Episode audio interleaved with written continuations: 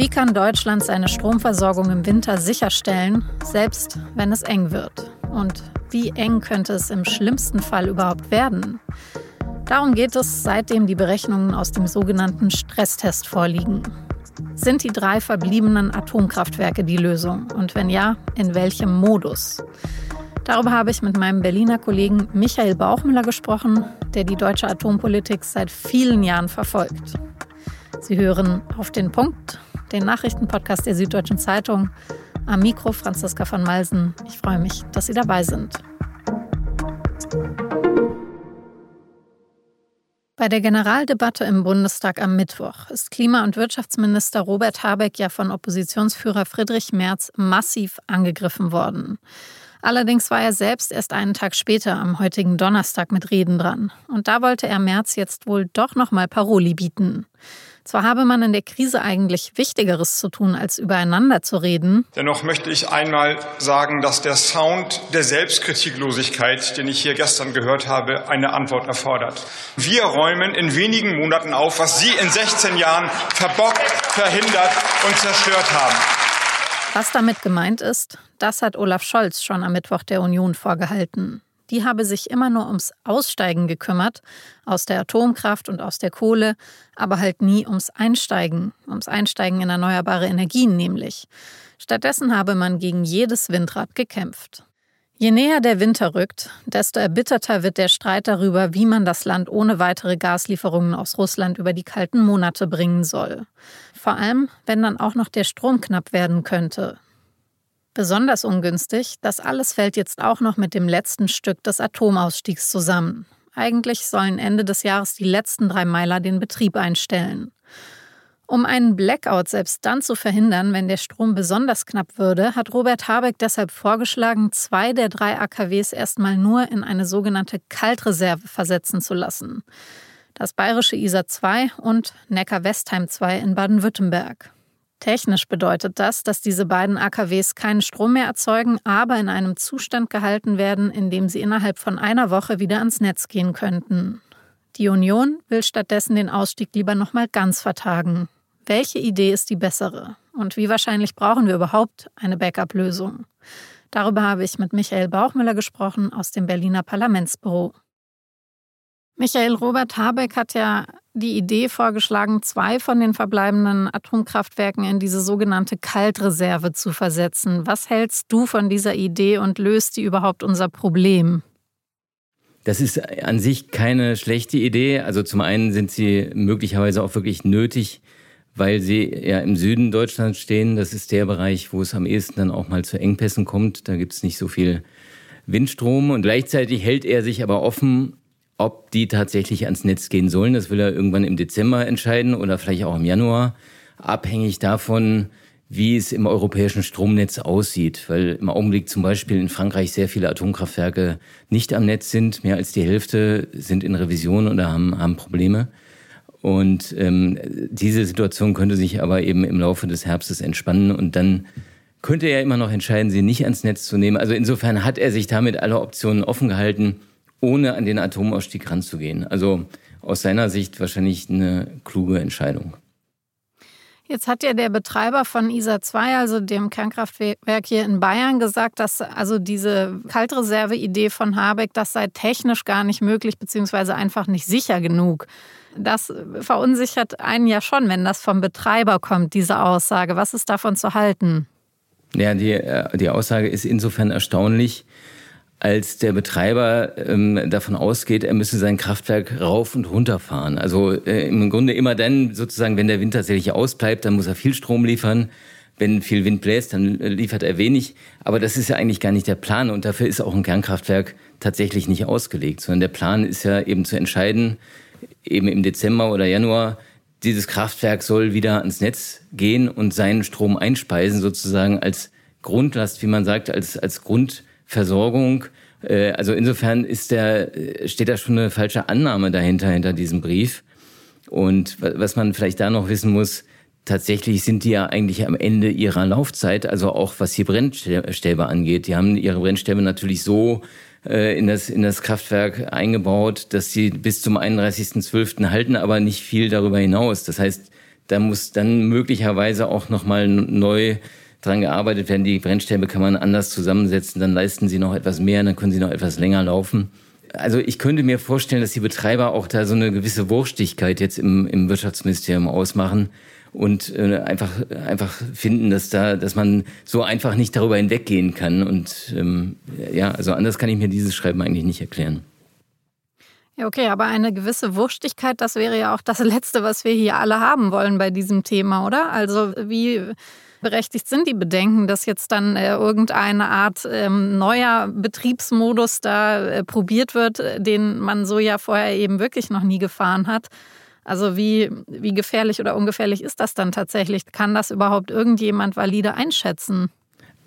Also ich glaube, dass das vorgeschobene Argumente sind, denn äh, tatsächlich werden ja Kernkraftwerke auch jetzt schon und auch in der Vergangenheit immer wieder mal runtergefahren, zum Beispiel wenn sie in Revision müssen oder wenn irgendein Problem aufgetaucht ist, was man erstmal klären möchte. Auch dann hat man die Kraftwerke runtergefahren, das gecheckt und dann wieder hochgefahren, unabhängig davon, wie stark die Brennelemente schon benutzt waren. Also das scheint mir schon vorgeschoben. Ähm, und ich glaube, da kann man tatsächlich, also da muss man sich jetzt in Deutschland keine Sorgen machen.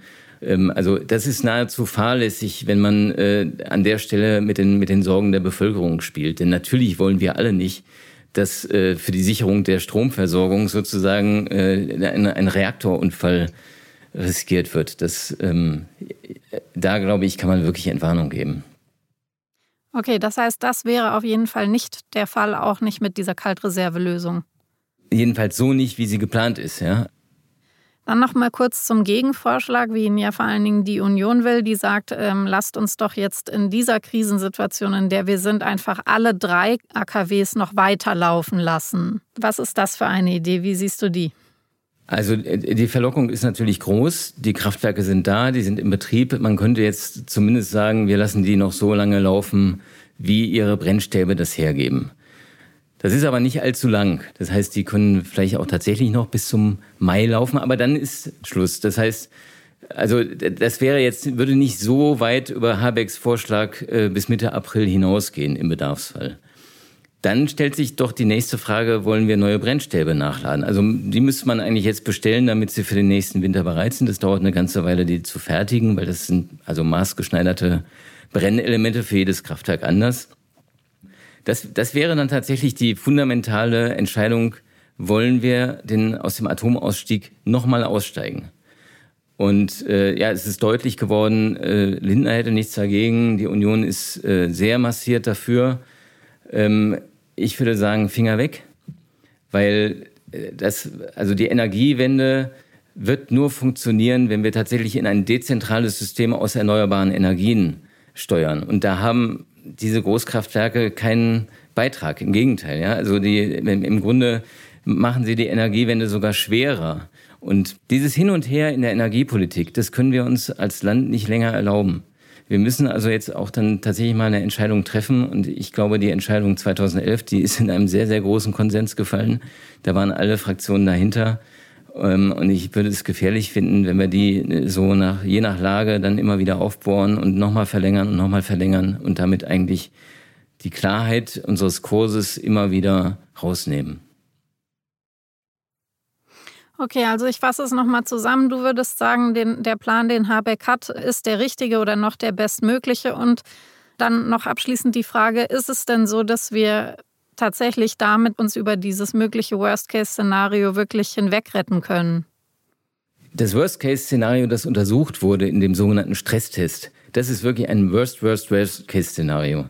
Also da kommen alle Dinge zusammen. Jetzt aber es gibt eben auch eine ganze Reihe von Optionen, die man dann ergreifen kann. Es geht ja dann nicht nur darum, ob man schnell irgendwelche Kraftwerke anschmeißt, die die Lücke füllen. Es kann auch darum gehen, dass man mit Unternehmen Vereinbarungen trifft und sagt, wenn dieser Fall auftritt, dann lasst bestimmte Anlagen nicht mehr laufen, die vielleicht ein paar Stunden auch mal ohne Strom auskommen, ohne dass da gleich eine Katastrophe passiert, sodass man also auch sehr, sehr schnell den Verbrauch senken kann das ist eben ein Zusammenspiel aus, aus vielen Faktoren. Im Grunde, das es sehr, sehr unwahrscheinlich macht, dass wir einen Blackout erleben.